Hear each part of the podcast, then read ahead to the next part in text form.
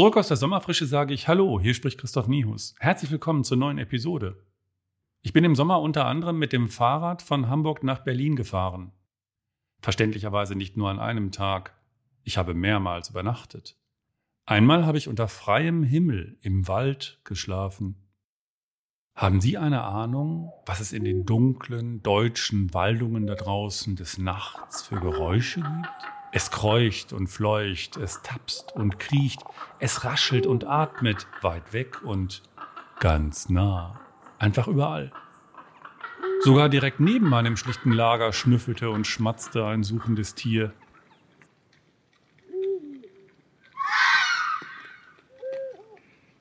Ich werde mir das wohl eine Stunde lang angehört haben. Ich konnte aber nichts sehen. Zuerst befürchtete ich ein Wildschwein mit beeindruckendem Gewaff, wie der Jäger wohl sagen würde. Gepaart mit massiger Nackenmuskulatur. Ich weiß nicht, ob Sie es wissen. Diese Kombination wäre bei einer Konfrontation günstig für das Schwein, für mich aber gar nicht. Oder war es doch ein hungriger Wolf auf der Jagd? Schon seit Tagen unterwegs und nun bereit für jedes Risiko? Als ich mir dann aber vorstellte, dass es sicher nur ein possierlicher kleiner Igel war, konnte ich bald friedlich einschlafen. So verging die Nacht eigentlich ganz ruhig und angenehm. Nur als ich am nächsten Morgen aufwachte, stellte ich fest, Henrietta hatte es sich unbemerkt bei mir gemütlich gemacht. Auf meiner Stirn. Henrietta, so habe ich sie genannt. Die wahrscheinlich kapitalste Nacktschnecke, die, das müssen Sie mir jetzt glauben, zwischen Hamburg und Berlin jemals gesehen worden ist.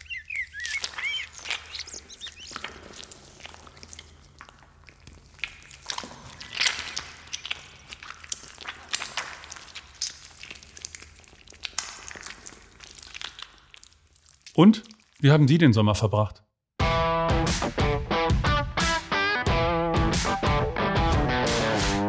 Eine Schnecke. Wie eklig schreck das nach. Allein im Wald? Das würde ich nie machen. Hattest du denn keine Angst? Respekt. Das sagen eigentlich alle, die davon dann erfahren haben. Naja, die Welt steckte immer schon voller Gefahren und wir Menschen haben uns sehr weit entfernt von der Natur. Das Leben funktioniert für viele ganz gut ohne sie und so sorgt vermutlich schon eine banale Übernachtung im Wald bei manchem für Erstaunen. Allerdings gehören wir Menschen doch zur Natur. Eigentlich sind wir doch auch heute immer noch ein Teil von ihr. Und darum hatte ich keine Angst. Und alles hat ganz gut geklappt. Ich hatte jedenfalls nicht das Gefühl, dass ich da nicht hingehöre, nicht Teil davon sein soll. Ich würde sagen, dieses kleine Naturerlebnis hat sogar meine Sinne geschärft. Diese Geschichte, knapp erzählt, ist natürlich relevant für das, was nun folgt. Ich gehe auf das Verhältnis der Geisteshaltung oder Natur des Menschen und der Vernunft im Unternehmen ein. Die Unternehmen erkennen ja oft nur Teile seiner Natur an, aber der Mensch ist mehr als immer nur vernünftig und rational. Ist das so schlecht für die Unternehmen? Wenn ich mich schon in den dunklen Wald traue, um die Nacht mit Henrietta zu verbringen, dann kann ich auch hier mutig sein. Also demonstriere ich meine Überlegungen an einer exemplarischen Diskussion, nämlich der Frage nach dem Verhältnis von Selbst- und Fremdbestimmung im Unternehmen.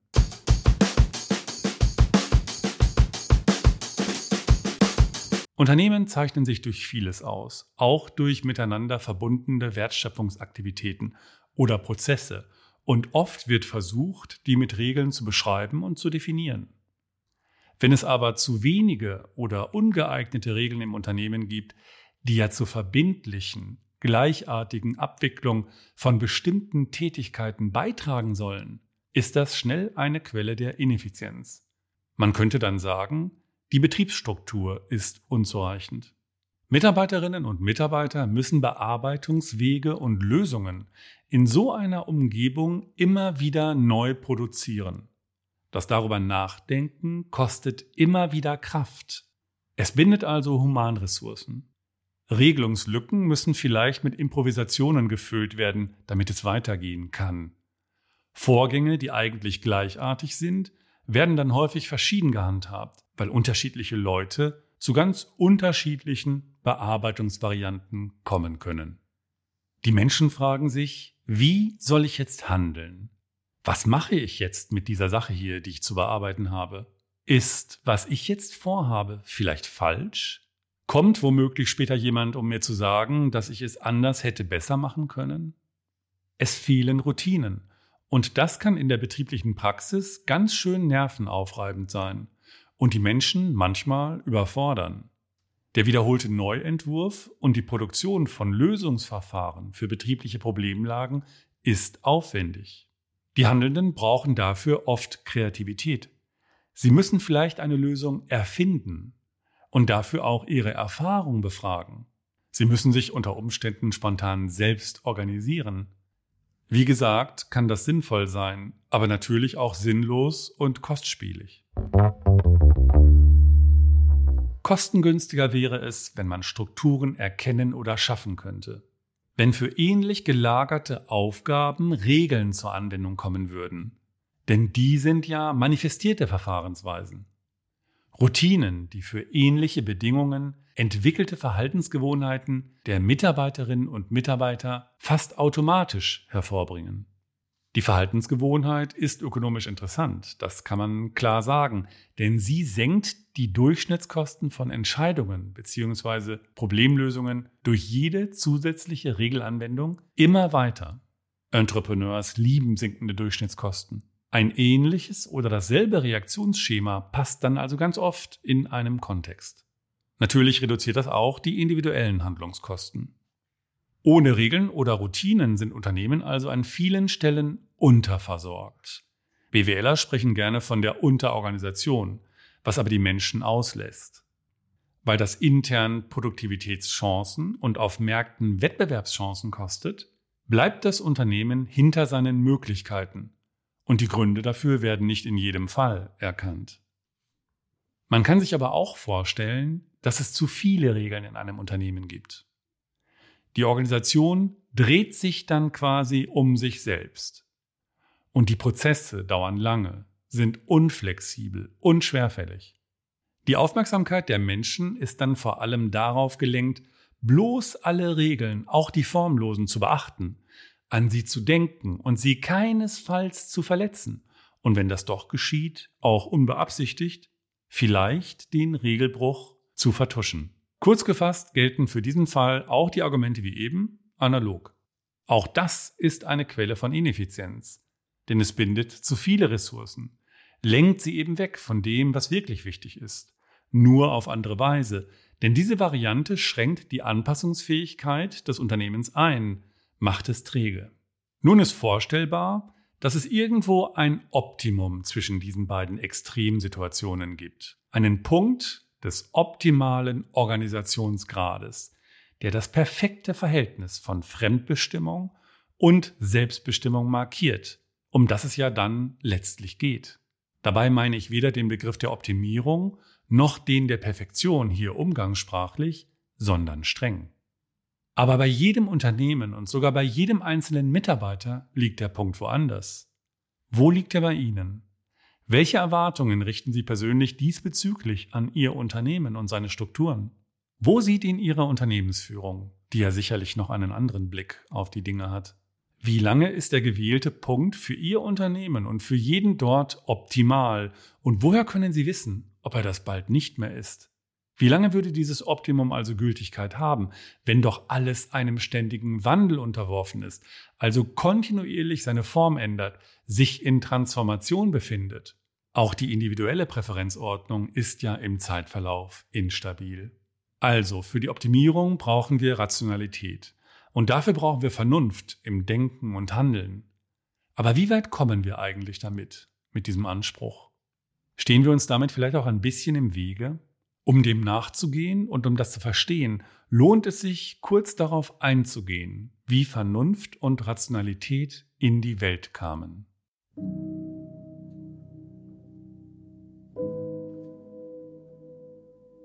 Das Weltgefühl des Mittelalters lag ja eher im Außermenschlichen, in Gott, im Jenseits, im Unbewussten verankert, so sagt es Heinrich Cornelius.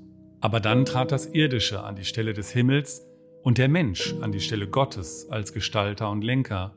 Ein neues Weltgefühl war entstanden, eine Welt des Diesseits, die aus Erfahrungen besteht, mit dem Verstand funktioniert, im Bewusstsein wurzelt. Das Irdische wird nicht mehr mit Misstrauen und Geringschätzung betrachtet. Es wird legitim und immer mehr zu dem, was die Menschen als Realität begreifen. So weit, dass sie eigentlich nur noch die haben und akzeptieren können. Der Mensch erkennt seine Möglichkeiten und das führt zu einer Art Siegeszug der Vernunft auf fast allen Gebieten. Denn wer vernünftig ist und wer versteht, der kann die Welt selbst gestalten, Einfluss nehmen, kann lenken und steuern. Der Mensch ist beinahe allmächtig. Und diese Allmacht fußt auf den Sinnen und auf dem Verstand. Das Weltgefühl des Mittelalters wird also abgelöst durch ein Weltgefühl, das Egon Friedel in seiner wunderbaren Kulturgeschichte der Neuzeit sehr treffend als weltgesetzgeberische Selbstherrlichkeit des Menschen beschreibt. Der davon inspirierte Unternehmer sagt also etwa, die Welt ist voller Märkte und die sind bunt, schön und reich geschaffen, mit Leistungen und Bedürfnissen, also Gewinnmöglichkeiten. Lasst uns davon so viel assimilieren, wie wir können. Dafür sind sie ja da. Dafür sind wir gut ausgebildet und dafür machen wir das hier. Damit werden die Unternehmen und die Märkte, auf denen es aktiv ist, natürlich auch zu viel mehr als nur zu Lieferanten einer erfreulichen Mahlzeit, die nur einen kleinen Appetit stillt. Die Welt mit ihren Märkten und Unternehmen ist dann eine Großküche für alles Erdenkliche Nützliche im Kosmos des Materialismus. Ist das der ökonomische Imperialismus? Ist das eine Form des Extremismus, der Rationalität? Das könnte sein. Nur der Extremist und der Rationalist werten alles ab, was in ihren Augen einen Siegeszug nicht unterstützt. Die Unternehmensführung will ja nicht nur auf der Suche nach dem effizienten Regelsystem, sondern auf dem gesamten Operationsfeld des Unternehmens Entdecker von allem Nützlichen sein für die Befähigung und Steigerung der internen Kräfte durch den Verstand. Die Führung wirkt dann als denkendes und gestaltendes Wesen und versucht, alles Relevante zu durchdringen. Der Verstand analysiert, zerlegt, ordnet, rechnet, natürlich auch arbeitsteilig und mit Hilfe von Technologien. Das Rationale trinkt sich in den Unternehmen also einen Rausch an. Unternehmen mit ihrem Materialismus und der eingeimpften Vernunft und Rationalität lassen oft nur das direkt Greifbare zu, das den groben Sinnen eingängige. Unternehmen sind damit kaum die Orte, die das Leben und die Welt in großen Zügen erkennbar machen. Also leugnen die Unternehmen, wie der Materialismus, das Dasein höherer Kräfte, eines höheren Sinns.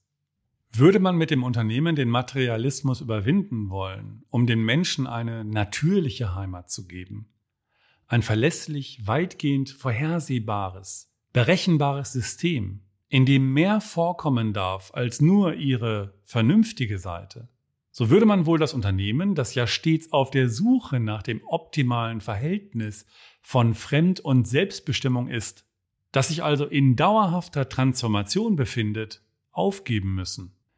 Nur am höheren Sinn muss das Unternehmen scheitern, weil es dafür nicht gemacht ist. Wir wollen es aber erhalten und selbstverständlich wollen wir, dass es ökonomisch erfolgreich ist. Es könnte sein, dass wir dafür noch mehr tun müssen, solange noch Menschen in den Unternehmen arbeiten, weil der Mensch mehr ist als das.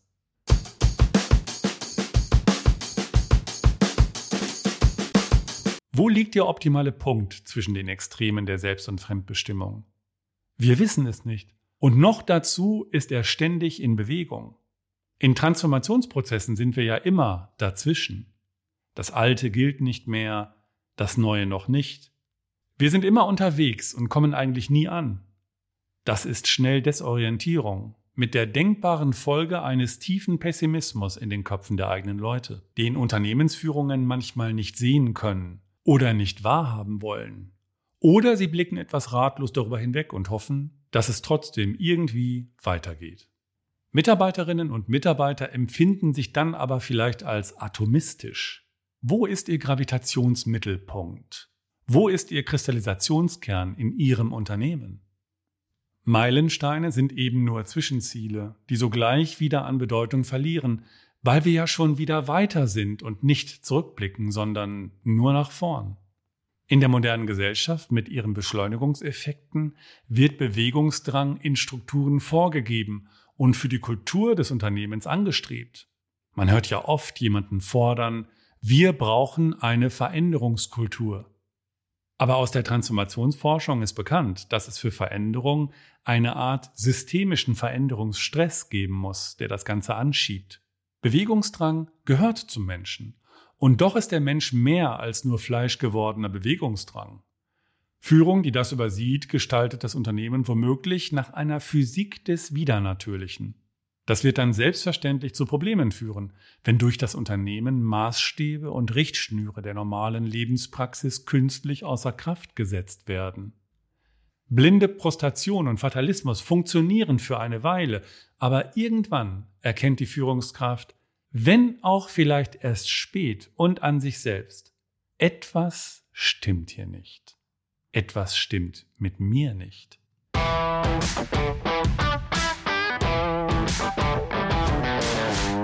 Die Menschen sind und wollen also auch anderes und sie wollen mehr. Aber die Führung wirkt oft etwas hilflos, wenn sie die Wirklichkeit des Unternehmens anders ansehen soll als rationalistisch. Dafür wird sie ja gelobt und gefördert, kompensiert. Dafür wurde sie mal gut ausgebildet. Andernfalls wäre sie kritisiert worden und auf dem Weg nach oben gar nicht so weit gekommen womöglich vor Jahren nicht mal eingestellt worden. Aber besonders für jemanden, der den Materialismus schon ein bisschen hinter sich gelassen hat und seine Existenz mit größerer Reife begreift, ist das schnell wertlos und weitgehend unwichtig. Da erschreckt sich die Führungskraft vor sich selbst.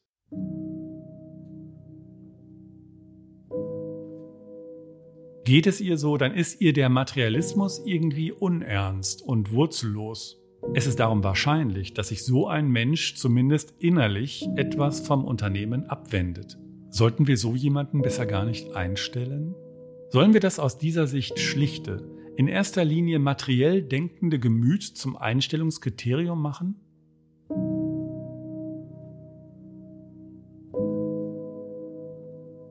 Im Unternehmen wollen wir verständlicherweise mehr als nur den Dienst nach Vorschrift. Ist es naiv, auf mehr zu bauen? Weil es Unternehmen an diesen natürlichen Wurzeln fehlt, streben sie danach, sie irgendwie künstlich zu schaffen oder ein bisschen darüber hinwegzugehen, dass es diese Lücke überhaupt gibt. Retention Management, Anreize, auch nicht pekuniäre Einkommensbestandteile wie die Zuweisung von Status durch das größere Büro oder den größeren Firmenwagen, mehr Freiheiten als andere oder das Privileg von zu Hause aus arbeiten zu können mehr Informationen zu erhalten als andere, das sind Beispiele dafür. Oder, wenn die Verzweiflung wirklich groß ist, ein Purpose-Workshop als moderne Variante der Besinnung, natürlich auf Unternehmensziele und nur, wenn es noch reinpasst, als Nebenthema auch auf das Natürliche und Menschliche.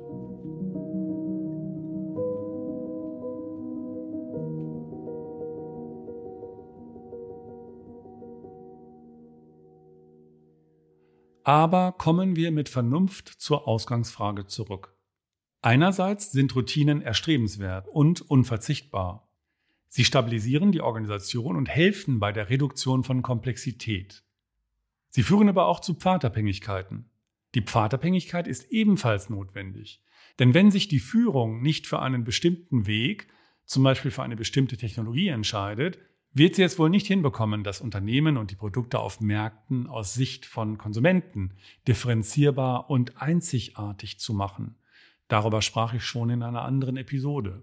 Aber zugleich ist die Pfadabhängigkeit, die sich dann durch Regeln ausdrückt, die befolgt werden müssen, um auf Märkten differenzierbar zu sein, auch nachteilig. Denn man macht sich ja abhängig von dem Pfad, den man eingeschlagen hat für den man also einen Gutteil der letztlich immer auch begrenzten Ressourcen verwendet hat. Pfadabhängigkeit kann man eigentlich ganz gut erkennen. Sie ist immer dann entstanden, wenn das Herauslösen von Ressourcen aus spezifischen Verwendungen kostet. Oder anders gesagt, sie drückt sich aus durch den expliziten und impliziten Werteverlust, den das Verlassen eines Pfades nach sich zieht. Es ist klar, dass Pfadabhängigkeiten eine eigentlich situationsgerechte Aktion erschweren oder sogar unmöglich machen. Pfadabhängigkeit stört also streng genommen die notwendige Flexibilität, auch bei der Auswahl von Methoden, die in Entscheidungssituationen angewendet werden sollen. Und das kann auch die eigene Innovationsfähigkeit behindern. Könnte es ratsam sein, die Analyse einzuschränken, das Rationale etwas zurückzunehmen und lieber der Intuition zu folgen, als Entscheidungen zu versuchen, die nicht ausschließlich auf der Grundlage vernünftiger Überlegungen, einer schlüssigen Gesamtargumentation und auf rationalen Argumenten beruhen? Komplexität verlangt Öffnung, sagt man. Aber wenn wir öffnen, steigt denn nicht die Komplexität noch weiter? Und wenn jemand eine Situation tatsächlich als komplex beschreibt, dann ist doch für den Sprecher oft die Anzahl von Verhaltensoptionen zu groß, die Einfluss nehmen.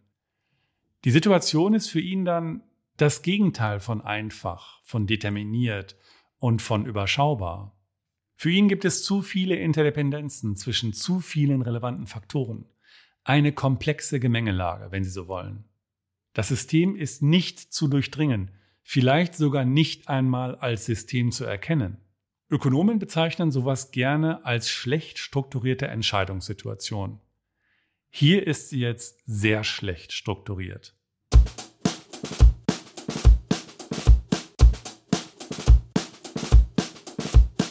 Und Ökonomen arbeiten oft mit exakten Modellen, um Systeme zu verstehen um dann vielleicht doch eine gute Antwort auf die Frage zu finden, was soll ich als Unternehmer, als leitender Mitarbeiter oder Mitarbeiterin oder als Politiker und so weiter jetzt tun. Modelle sind immer eine Abstraktion dessen, was uns als Wirklichkeit erscheint. Sie lassen das meiste weg und stellen vieles neutral und arbeiten mit rigiden Annahmen, um ein Problem überhaupt bearbeiten und zu Ergebnissen kommen zu können. Das ist doch das Gegenteil von Öffnung. Und trotzdem bleibt vieles unklar. Schon wieder sehen wir Gründe dafür, im Unternehmen das Vernünftige, Rationale ein bisschen zur Seite zu schieben. Interessant werden für solche Situationen Ansätze, die es erlauben, nächste Schritte zu tun, obwohl vieles unberücksichtigt oder unklar bleiben muss. Zum Beispiel gibt es einen Ansatz von Kathleen Eisenhardt und Donald Sull. Strategy oder Management as Simple Rules. Dort versuchen sie erst gar nicht, alles zu durchdringen und verständlich zu machen. Vielmehr raten die Autoren dazu, der Organisation spezifische, einfache Regeln zu geben und danach dann zu verfahren. Es lohnt sich, das mal nachzulesen. Sie finden das online im Harvard Business Review. Die Regeln sind dann unternehmensspezifisch und repräsentieren eine Heuristik, die nur, aber immerhin zu mutmaßlichen Schlussfolgerungen führen kann obwohl man also das System, in das das eigene Unternehmen eingebettet ist, gar nicht ganz versteht. Man denkt übrigens auch nicht besonders angestrengt weiter darüber nach. Vernunft und Rationalität fokussieren die Regeln und nicht die Situation. Es geht also hoffentlich erfolgreich weiter, aber die Entscheidungen, die aus der Heuristik abgeleitet werden, weichen höchstwahrscheinlich von einer optimalen Entscheidung ab. Um die Abweichung zu bestimmen und so Aussagen über die Qualität der Heuristik zu treffen, müsste man das Optimum kennen. Hier drehen wir uns dann im Kreis, denn das Optimum kennen wir ja nicht. Es sei denn, wir benutzen den Begriff nur umgangssprachlich.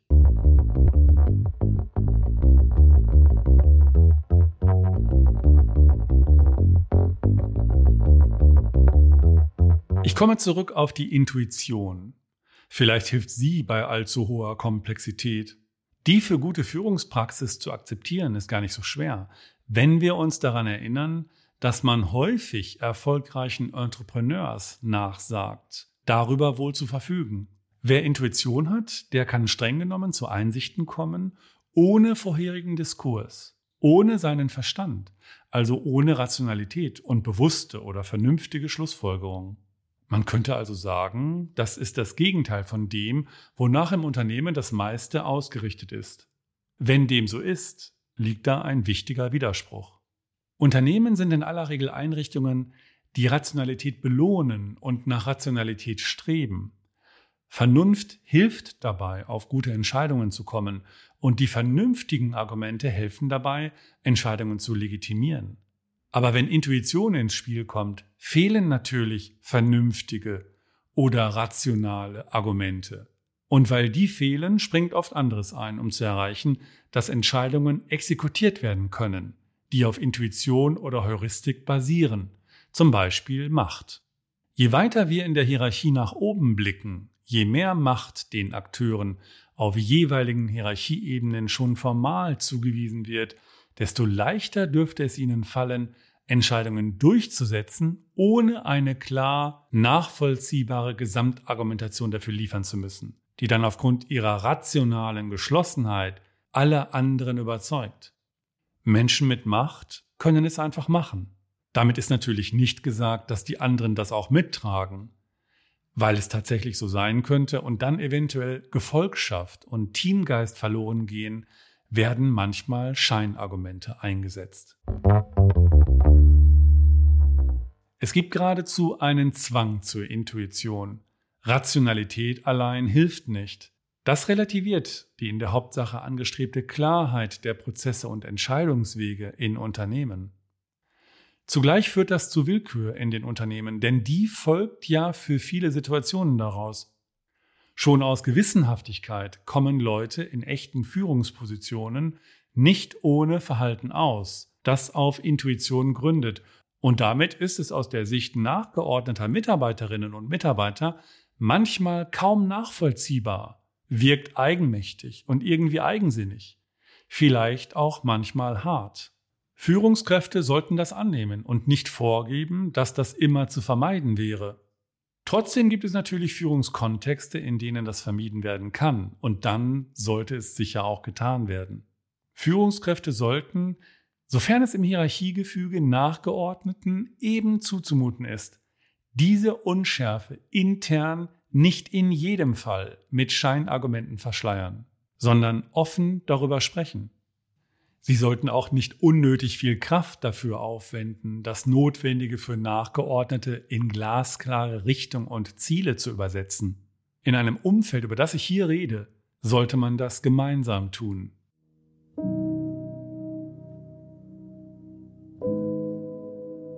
Schließlich ist es nur eine Frage der Zeit und der persönlichen Reife, bis das dem Materialisten die Begrenzungen seines Daseins auffallen und der individuelle Preis, den er dafür zahlen muss.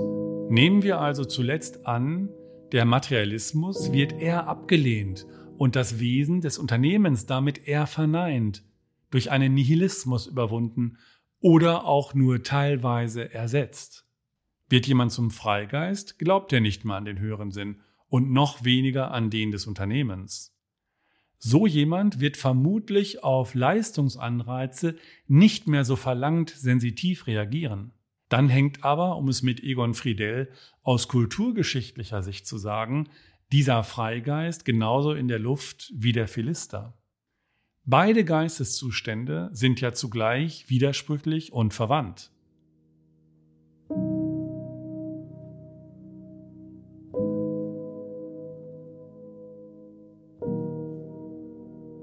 Die Natur gehört zum Menschen und der Mensch im Unternehmen ist mehr als vernünftig und rational.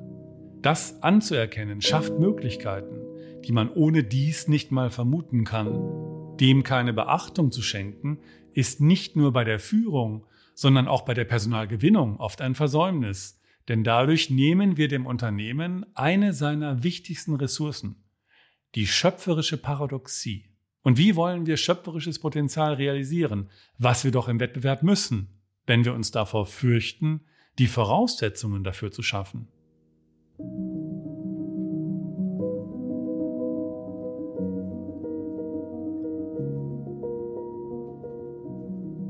Ich meine, wir sollten überlegen, ob es aus Sicht der Führung vielleicht ratsam ist, beide Geisteszustände noch deutlicher aufzunehmen und mit dem Unternehmen auch zu nähren, ist das gegensätzlich? Natürlich ist das gegensätzlich, aber wo sind denn Leben und Wirkung? Dort, wo sich die Gegensätze treffen. Als solchen Ort sollten wir Unternehmen ansehen und so sollten wir sie gestalten. Das Unternehmen als die Coincidentia Oppositorum des Nicolas Cusanus.